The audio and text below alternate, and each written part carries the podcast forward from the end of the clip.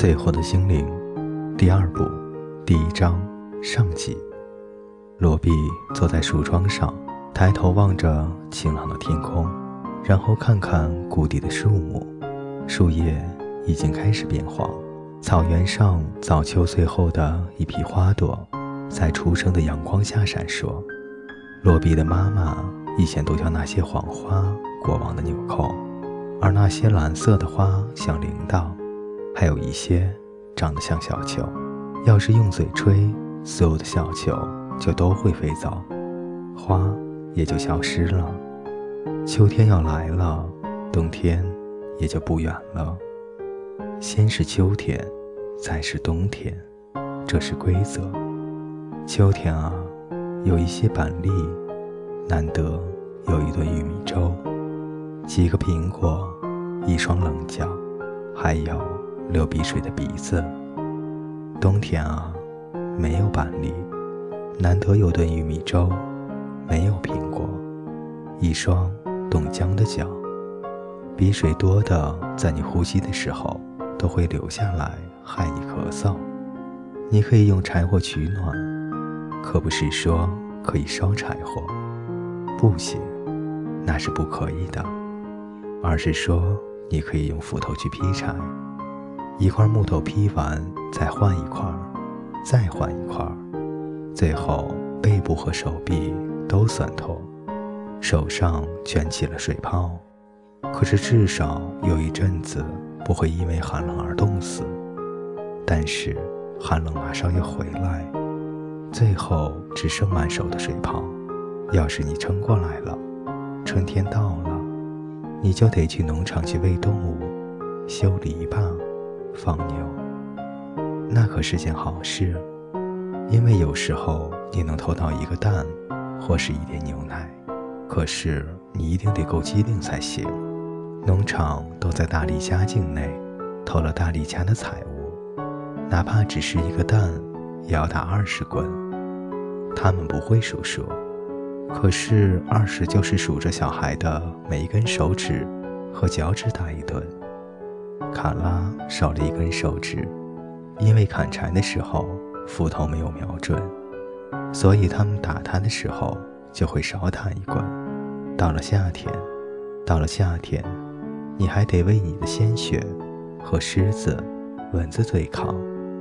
但是有好多的东西可以偷，每个人都可以弄到一点东西而不被逮到，就连最笨的、刚来的。还会哭的小孩都办得到。罗比很聪明，他从来没有被逮到过，至少去年没有。两年前他刚到这个孤儿之家的时候，给逮到过三次。因为他那时还小，像所有的小小孩一样，很笨。要做好一个贼，一定要集中注意力。要是你脑子里一直想着爸妈和自家的房子，注意力就不够了。就算你不想爸妈，也会想着那艘绿色和粉色的小木船，或是破布娃娃，让泪水涌出眼睛。现在没事了，现在他能集中注意力，再也没有人可以逮到他。突然之间，脑子里都是妈妈的苹果，回忆让他几乎闻到了味道。妈妈把苹果切成一片一片。放在柴房里风干。罗比偷吃的时候，妈妈就假装生气，追着他绕着柴房跑。逮到之后就到处亲他，两个人都像笑疯了一样。罗比坐在炉火边，一面吃苹果干配温牛奶，一面把布娃娃抱在怀里。外面的雪花一阵阵的落下，整个世界像被太阳。照透的大雁翅膀般雪白。到了晚上，爸爸带回来了真正好吃的东西。爸爸是个农夫，也是个猎人，牧羊人，也是种苹果的，养猪的，养牛的，还是木匠，修屋顶的，造木屋的，更是个渔夫，总是会带好东西回家来当晚餐。冬天是鳟鱼。因为很容易抓到，在结满冰的河上打上一个洞，等一阵就有了。加迷迭香烤鱼的回忆，让他的心和胃都抽动了起来。碧罗摇头，抛开了回忆。要是现在被逮到，可不会有人亲他。他忍住泪水，小孩子才哭。他已经不是小孩子了。太阳出来了，照亮了它，空气也变得暖和了起来。在这片空地的那头，有两棵很大的胡桃树。初秋的胡桃很棒，尤其是长在树上的，因为正新鲜。用指甲剥落在苦涩的皮，底下就是果肉。胡桃树再过去有些黑莓，那当然比不上胡桃，但也算能吃。可是岗哨里的警卫都看得到黑莓，不错。这个时候，那些警卫说不定都还在睡觉。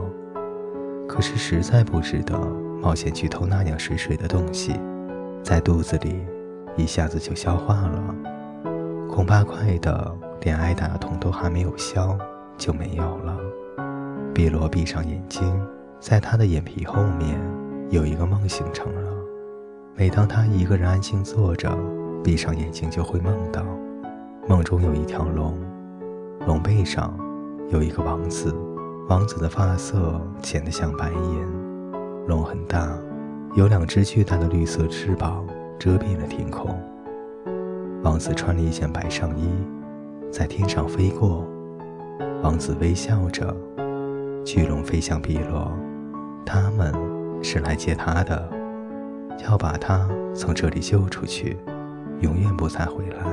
那是一个自己形成的梦，起先模模糊糊的，像绿色上面有些灰白的影子。但一天天过去，这个梦越来越清楚，仿佛王子和龙都将由雾里穿出，一天一天离他越来越近。最后的精灵，第二部。第一章上集为您播讲完毕，欢迎您的守候与收听。